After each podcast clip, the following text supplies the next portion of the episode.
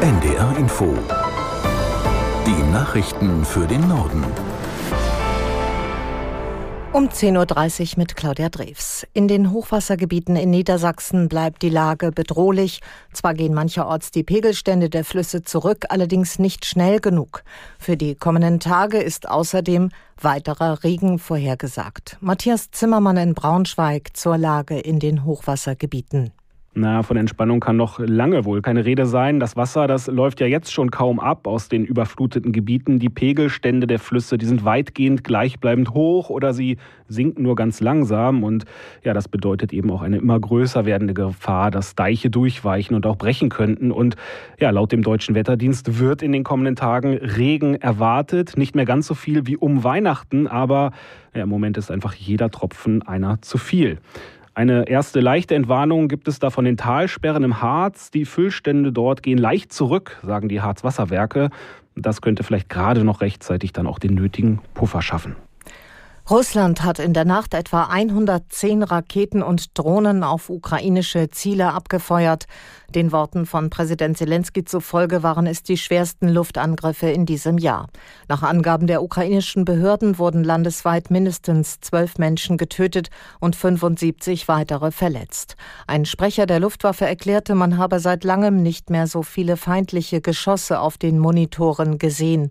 Russland habe Hyperschallraketen, ballistische Raketen, verschiedene Marschflugkörper und weitreichende Drohnen eingesetzt. Zudem seien etwa 18 strategische Bomber der russischen Luftwaffe im Einsatz gewesen. Ziele waren unter anderem die Hauptstadt Kiew, Kharkiv im Osten und Lviv im Westen des Landes.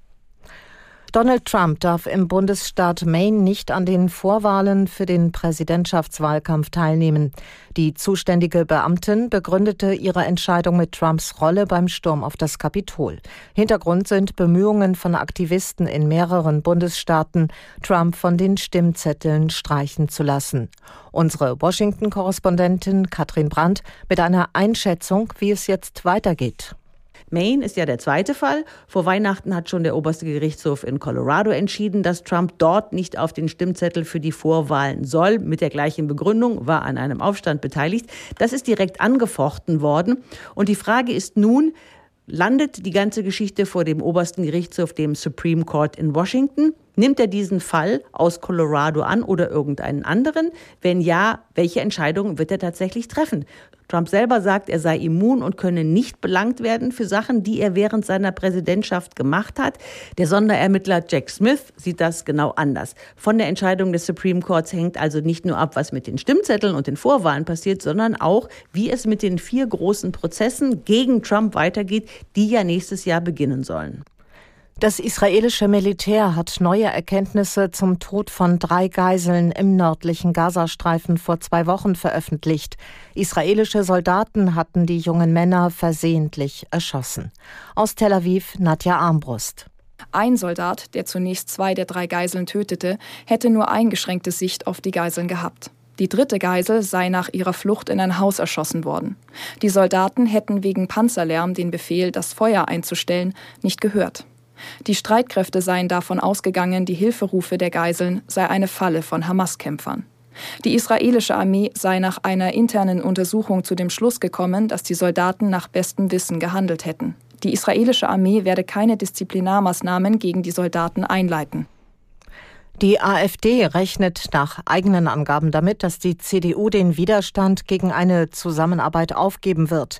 Der AfD-Fraktionsgeschäftsführer im Bundestag Baumann sagte im Morgenmagazin von ARD und ZDF, es gebe überhaupt keinen Grund mehr für eine Brandmauer. Mit Blick auf die Landtagswahlen in Thüringen, Sachsen und Brandenburg meinte Baumann, die CDU werde von den Wählern bestraft, wenn sie mit SPD und Grünen koaliere.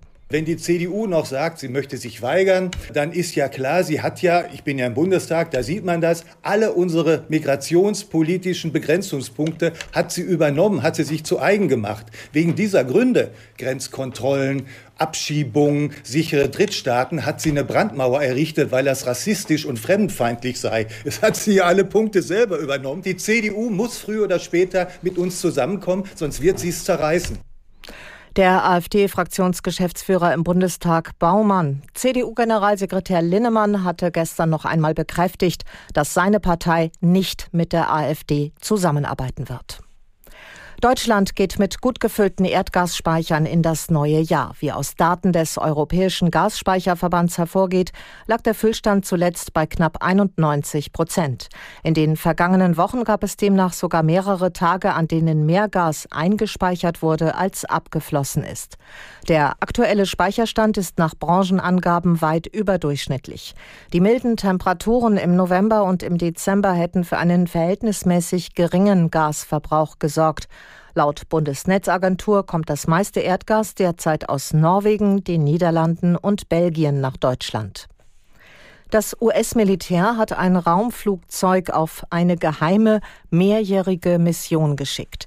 Die Maschine, die einem kleinen Space Shuttle ähnelt, hob am Abend Ortszeit vom Kennedy Space Center der NASA in Florida ab.